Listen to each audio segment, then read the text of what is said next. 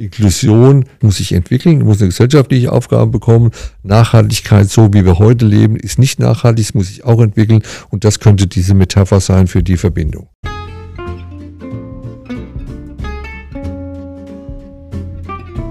Das sagt Martin Berg. Er ist Vorstandsvorsitzender des BWMK und mit ihm rede ich in der vierten Folge der zweiten Staffel des Podcasts Anders als du denkst, der Podcast zu Sozialthemen über die Themen Nachhaltigkeit im BWMK, wie wird sie gelebt und welche Bedeutung hat sie in der Unternehmensführung des BWMK.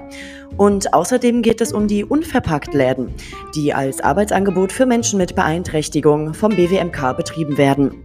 Das Behindertenwerk Main-Kinzig hat das Ziel, Menschen mit Beeinträchtigungen die selbstbestimmte Teilhabe am gesellschaftlichen Leben zu ermöglichen. Ihr hört Anders als du denkst, der Podcast zu Sozialthemen. Ja, herzlich willkommen zu der vierten Folge des BWMK Podcasts Anders als du denkst. Heute darf ich meinen Interviewgast äh, begrüßen, Herr Martin Berg. Schön, dass wir wieder im Talk sind miteinander. Hallo. Ja, schönen guten Tag von meiner Seite. Genau, kurz für alle, die noch nicht Bescheid wissen. Martin Berg ist der Vorstandsvorsitzende des Behindertenwerk Main-Kinzig und wir thematisieren heute das Thema Nachhaltigkeit. Herr Berg, welche Bedeutung hat Nachhaltigkeit in der BWMK Unternehmensführung und wie wird sie gelebt vor allem? Was zeichnet sie aus? Ja gut, das Thema Nachhaltigkeit ist ja im Moment in aller Munde.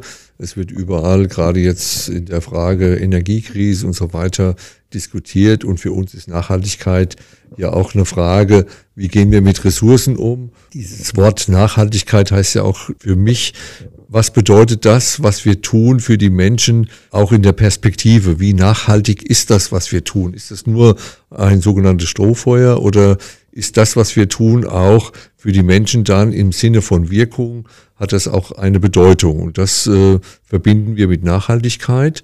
Das heißt, die Unternehmensführung wir, wir sagen ja da immer, wir versuchen Teilhabe am gesellschaftlichen Leben, Teilhabe für, in Arbeit und so weiter zu organisieren.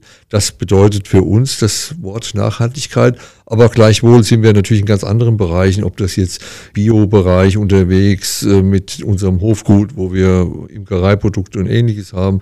Also Nachhaltigkeit ist ganz breit gefächert bei uns. Jetzt haben Sie eine Sache noch gar nicht angesprochen, und zwar die Unverpacktläden, die ja eigentlich auch ja, ein ganz großes Zeichen für Nachhaltigkeit darstellen, oder? Ganz genau. Das ist ja ein weiteres Thema, unverpackt. Das ist ja nicht nur Mode, dass man versucht, dieses Plastikmüll nicht zu haben, sondern dass man auch wieder in diese urbanen Situationen kommt, dass man nicht nur die großen Verpackungen hat, sondern dass man seine Gefäße selber mitbringt und so weiter. Und das ist die Idee der Unverpacktläden. Da haben wir jetzt zwei, einen in Hanau und einen in Gelnhausen. Und wir versuchen dort mal ein paar Beispiele zu geben, wie geht sowas. Es gibt auch mittlerweile Lebensmittelketten, die auch was mit unverpackt machen, aber wir machen das schon nochmal als Überzeugung, wo es nicht nur darum geht, ein paar kleine Produkte unverpackt zu haben, sondern es geht über Waschmittel, über Reinigungssets bis hin zu der Frage, welches Papier kann man verwenden, sagen wir, umweltleichter abbaubar und so weiter. Sie haben jetzt gesagt, na klar, ähm, man bringt seine eigenen Gefäße mit, das ist der erste Punkt der Nachhaltigkeit, aber was ist noch so anders zu anderen Läden an den unverpackt äh, verpackt Läden? Also ich spreche jetzt auch mal das Thema Regionalität oder sowas, die Richtung an. Ja genau, also wir sind gestartet, dass wir erstmal ein ganz klassisches Konzept der Unverpacktläden gemacht haben mit den sogenannten Beans. Sie kennen das mit den Schütten, wo man dann äh, die Dinge sich selber äh, portioniert und so weiter. Aber natürlich ist für uns immer diese Frage, wie können wir Menschen mit Behinderung beteiligen?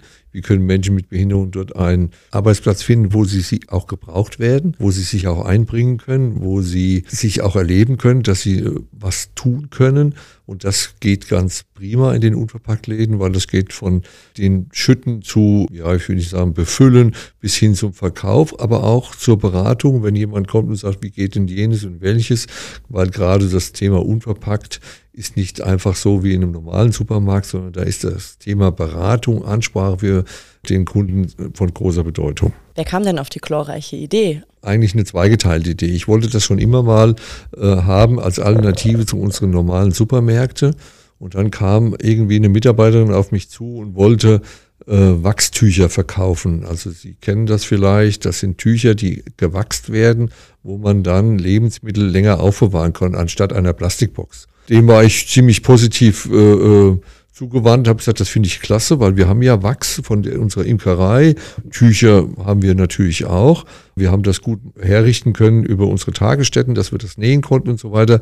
Aber das war mir einfach zu wenig und auch äh, zu ja, zu unbedeutsam ein Wachstuch herzustellen. Ich kannte diese Unverpackt-Läden von diesem ersten Unverpackt-Laden in Kiel. Das hatte ich mir angeschaut und war ziemlich von der Idee begeistert und habe dann gesagt, okay, wenn wir das machen mit dem Wachstuch, machen wir das aber nur mit Unverpackt-Läden. Dann haben wir erstmal groß Luft geholt und gesagt, was bedeutet das für uns? Da haben wir ein Projekt gestartet und so ist dann von der Mitarbeiterin die Idee des Wachstuchs, sind wir dann zum Unverpackt-Laden gekommen und haben dann gesagt, wir binden das ein in unsere Reihe der Supermärkte und machen dort eine Abteilung innerhalb der Supermärkten die Unverpacktläden auf. Jetzt aber nochmal der Bogen auch zum BWMK. Ich meine, wir reden hier von Menschen mit Beeinträchtigung, die ja auch vor Ort in diesen Unverpacktläden arbeiten. Was arbeiten die Menschen denn dort? Also wir müssen ja einmal diese Schütten oder diese Beans befüllen. Das ist einmal wichtig. Wir müssen die Beans lagern, wir müssen äh, den Wareneingang machen und, und was ganz pfiffig ist, und das ist den Mitarbeitern der Werkstatt äh, aus Bad Münster äh, zu verdanken gewesen. Wir hatten natürlich die Frage, wie kann man, wenn Sie sich jetzt vorstellen, es gibt eine ganze Reihe von Nüssen oder von anderen Produkten, wie zum Beispiel Mehl oder Nudeln und so weiter. Und äh, es hängt ja dann, wenn der Kunde sein eigenes Gefäß mitbringt, hängt ja dann kein Schild dran, was es das ist. Und das muss man dann die Produktkenntnisse haben und das kann man natürlich nicht einfach so erwarten. Dann haben wir so ein Barcode-System entwickelt, dass man mit an jeder dieser Schütte oder dieser Beans einen kleinen Barcode angebracht hat. Den kann man abnehmen, kann dann auf sein Gefäß mitbringen und kann dann dadurch bei der Bezahlung das richtige Produkt bezahlen. Und dieses ganze Handling, das machen die Menschen mit Beeinträchtigung bei uns, mit Behinderung auch diese Beratung für die Kunden und von daher sind die sehr eingebunden in dem Doing und in, auch in der Kommunikation mit den Kunden, was eine ganz große Bedeutung hat bis hin natürlich, welches Gewicht hat die mitgebrachte Schüssel oder das Glas und so weiter. Das muss vorher gewogen werden. Das, zu, das ganze Handling, das wird von unseren äh, Mitarbeitern gemacht, unabhängig, ob das jetzt Mitarbeiter mit Behinderung sind oder Angestellte innerhalb des Unterpackladens. Man hört natürlich jetzt schon raus, allein von der Produktpalette, dass es ein Konzept ist, was sich unglaublich gut jetzt hier mit dem BWMK vereinen lässt. Aber was würden Sie denn sagen, ist generell eine geeignete Arbeitsstelle für Menschen mit Behinderung? Was zeichnet so eine Stelle aus? Die Stelle zeichnet aus, dass die Menschen, die diese Stelle anbieten, es ermöglichen, die Arbeit so zu zergliedern, dass die für Menschen mit Beeinträchtigung oder mit Behinderung machbar ist. Es gibt also keine Stelle per se, die günstig ist oder ungünstig ist, sondern es kommt immer um das Umfeld drauf an. Gibt es Rahmenbedingungen, es ermöglichen, dass es Menschen ausführen kann. Und wenn körperliche Beeinträchtigungen dagegen stehen, ich will jetzt mal ein einfaches Beispiel nehmen, wenn Sie jetzt einen Rollstuhlfahrer haben, der jetzt auf einmal in einem Café bedienen soll. Das ist vielleicht nicht so ganz günstig. Und deswegen würden wir dann denken, ah, dann könnte man mit diesen Mitarbeitern vielleicht überlegen, ob er die Kasse macht oder ob er in, im Tresenbereich eine Tätigkeit verbringt.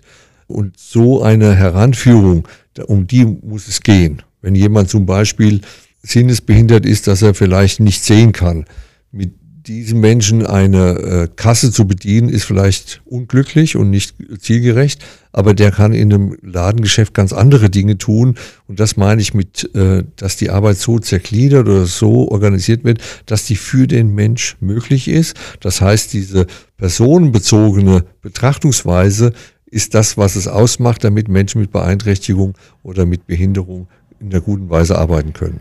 Das heißt, da können wir uns wahrscheinlich auch mal eine ganze Scheibe von abschneiden. Was können wir denn dann von den Menschen lernen, die dort arbeiten? Ich denke mal, dass man die Stärken sieht, dass man äh, sieht, was kann der Mensch leisten, was sind seine Fähigkeiten. Und wenn man das mehr im Blick nimmt, nicht so eine idealisierte Vorstellung, das muss alles ein Mensch können, sondern das, was kann er tun und was bringt er mit ein. Und damit kann man ganz viel ähm, verändern in so einem täglichen Ablauf. Sie kennen das vielleicht alle äh, in größeren Betrieben, da gibt es große Listen, was so jemand tun muss und was jemand können muss. Im Berufsleben gibt es ein sogenanntes Assessment bei der Einstellung und so weiter. Und da gibt es dann eine Beurteilung, die dann manchmal gut oder weniger gut ausfällt. Und wenn diese Betrachtungsweise umgedreht wird, im, im Sinne von zu schauen, was kann der Mensch und wie kann ich mit diesen Fähigkeiten eine Leistung erbringen in der jeweiligen Tätigkeit, egal ob das in der Kommunikation ist oder in der Produktion ist oder im Dienstleistungsbereich, dann kann man äh, eine ganz gute Idee entwickeln. Und das, glaube ich, ist auch in Zukunft mehr gefragt, sich auf die Stärken zu konzentrieren als an Voraussetzungen. Ja, das sind auf jeden Fall sehr schöne Worte. Wie lässt sich der Begriff nachhaltig auf die Behindertenhilfe und Inklusion anwenden? Was haben die Begriffe gemeinsam? Ach, da bin ich fast schon überfragt, was sie gemeinsam haben. Aber ich denke mal, das Thema Inklusion hat eine gesellschaftliche Dimension. Das bedeutet, wir müssen in unserer Gesellschaft es möglich machen, dass wir Menschen, die andere Fähigkeiten haben, dass sie trotzdem in die Gesellschaft integriert werden können. Und die Nachhaltigkeit ist natürlich für uns meiner Ansicht nach eine gewisse ja, neue Fokussierung. Wenn Dinge nicht nachhaltig sind, dann haben sie auch keinen Bestand. Und Nachhaltigkeit im Sinne von Ressourcen schonen, ob das jetzt Energie oder Umwelt ist, ich glaube, ich ist mittlerweile für jeden Einsicht, dass das notwendig ist. Wir können nicht mehr über unsere Verhältnisse hinaus leben. Und so, glaube ich, ist es, äh, wenn man das jetzt mal so ein bisschen auf eine nächste Ebene nimmt und sagt mal, Inklusion geht auch heute so, wie es, wie es angedacht ist, nicht, sondern es muss sich entwickeln, muss eine gesellschaftliche Aufgabe bekommen. Nachhaltigkeit, so wie wir heute leben, ist nicht nachhaltig, es muss sich auch entwickeln und das könnte diese Metapher sein für die Verbindung. Mhm. Also beides muss sich quasi noch auf dem Markt in unserer Welt, in der Gesellschaft positionieren. Ist noch nicht ganz angekommen, aber auf einem guten Wege sozusagen. Ich denke, es ist identifiziert, dass das notwendig ist und dass es auch eine positive äh, Entwicklung ist. Aber die konkrete Umsetzung muss sich noch entwickeln und ich glaube, das wird nicht äh, ein anderer machen können, sondern es werden wir tun müssen, die in der Gesellschaft leben und die Gesellschaft auch ähm, entwickeln sollen müssen in unseren entsprechenden Verantwortungsbereichen. In der vergangenen Folge haben wir ja auch viel über die Digitalisierung, über die fortschreitende Digitalisierung, insbesondere hier im BWMK geredet. Da haben wir zum Beispiel von Assistenzsystemen geredet und so weiter, also quasi neue Möglichkeiten für Menschen mit Beeinträchtigung schaffen. Gibt es vergleichbare Vorteile oder Chancen beim Thema Nachhaltigkeit? Ja, ich denke, das sind äh, im Moment Felder, die noch nicht so ganz besetzt sind. Wenn ich zum Beispiel den Bereich Wildstaudenzucht anschaue, werden die Wildstauden irgendwie ausgesät, die werden dann entsprechend begleitet, so dass sie groß wachsen und die können wir dann an entsprechend interessierte Gärtner oder Landschaftsgärtner äh, weiterverkaufen. Dieses Feld ist im Moment nicht sehr besetzt, da können wir uns hinein bewegen. Auch diese Frage der Hühnerzucht mit dem mobilen Hühnerwagen, da waren wir einer der ersten, die das gemacht haben. Daraus entstehen dann immer wieder Beschäftigungen für Menschen mit Beeinträchtigung. Das heißt, wir können durch diese neuen Angebote, auch bei dem Unverpacktläden, schaffen wir immer wieder neue Arbeitsplätze. Und das ist, äh, glaube ich, eine ganz äh, gute Voraussetzung. Und das kann man dabei auch lernen, dass wenn man neue Themen anfasst, entstehen wieder neue Optionen, entstehen wieder neue Möglichkeiten. Wir haben jetzt ganz viel darüber geredet, wie spezifisch jeder Mensch mit Beeinträchtigung eine Stelle in hier einem Unverpacktladen findet. Aber trotzdem gibt es irgendwie immer noch Hindernisse im gesellschaftlichen oder im öffentlichen Raum, Menschen mit Beeinträchtigungen dann doch einzustellen. Sind die berechtigt, diese, diese Befürchtungen, Menschen mit Beeinträchtigungen einzustellen? Was meinen Sie? Das ist eine Zahl von der Bundesagentur, wenn ich es richtig weiß. Es gibt über 20.000 Betriebe, die verpflichtet sind, Schwerbehinderte einzusetzen oder einzustellen, haben aber keinen einzigen Schwerbehinderten eingestellt. Das heißt, es ist eine gesellschaftliche Frage, warum haben Betriebe Bedenken, Menschen mit Behinderung einzustellen. Das zeichnet sich meiner Ansicht nach deswegen ab, weil natürlich die Frage mit dem Umgang, mit dem Anderssein so schwierig ist. Und wenn Mensch, äh, ob das jetzt ein Personalchef ist oder ein Firmeninhaber oder wer auch immer, keine Idee hat für den Umgang mit diesen Menschen oder mit den Menschen, dann ist das natürlich schwierig. Und da gibt es natürlich solche Themen wie sonderer Kündigungsschutz oder ähnliches. Das ist aber aus meiner Sicht nicht der wesentliche Beweggrund, sondern die Unternehmer oder die Unternehmerinnen haben die Idee, mit ihrem Unternehmen Geld zu verdienen und so weiter. Und sie verstehen ihr Business. Diese Frage, sich jetzt mit Personal zu beschäftigen, welches nicht so gänzlich konform mit den Anforderungen ist, mit ihren Ideen, wie sowas funktionieren muss. Ne? Wenn Sie sich jetzt vorstellen, ein Handwerksbetrieb, das Elektro ist oder was auch immer, äh, Schreiner und so weiter, soll sich jetzt mit einem Mensch beschäftigen, der vielleicht eine körperliche Beeinträchtigung hat. Das kann vielleicht schon der eine oder andere sich nicht vorstellen oder er sagt, äh, die Arbeitssicherheit ermöglicht mir das nicht und so weiter. Und diese ganzen Probleme werden meistens dann so herangeführt, um zu sagen, da kenne ich mich nicht aus, das kann ich nicht gut einschätzen, dann mache ich nur das, wo ich mich gut auskenne. Was ja eine gute Eigenschaft ist, keine Frage. Und jetzt brauchst natürlich die Gesellschaft, um äh, diese Brücken zu bauen, dass der, der vielleicht die gute Absicht hat, aber keine Möglichkeit für sich sieht, sowas zu tun. Es ist ja so, dass ja viele Menschen im, im, innerhalb ihres Berufslebens eine Schwerbehinderung erwerben, aufgrund von Krankheit oder wie auch immer. Die sind ja dann im Unternehmen und dann kennt der Unternehmer die auch und kann mit diesen Menschen auch umgehen. Aber die nicht im Unternehmen sind und erstmal ähm, eine andere Situation haben, das ist dann durchaus schwierig. Und das ist, glaube ich, jetzt die große Herausforderung gesellschaftlich. Wir erleben das ja heute mit den Schulen, wird ja inklusiv beschult. Das heißt, Menschen lernen sich gegenseitig kennen, Menschen lernen das, den Umgang miteinander. Wenn wir es jetzt noch im gesellschaftlichen Leben anders hinbekommen, dann wird das im Arbeitsleben auch gehen. Aber am Ende ist es nach wie vor, bewegen wir uns in Deutschland und in anderen Ländern auch in eine Leistungsgesellschaft. Und da geht es auch sozial zu, aber am Ende geht es darum, wie muss ich meine Leistung erbringen und wie kann ich das mit, mit meinen Mitarbeitern erbringen. Und um diese Frage geht's. Und da brauchen Menschen Hilfe, dass man das überbrückt, haben vielleicht auch Unterstützung, nicht unbedingt fiskalisch, aber zumindest in, in der Handhabung. Und dann kann das besser gelingen, als jetzt das in der Vergangenheit war. Ich bedanke mich ganz herzlich, Herr Berg. Vielen Dank. Ihnen auch. Guten Tag, ja.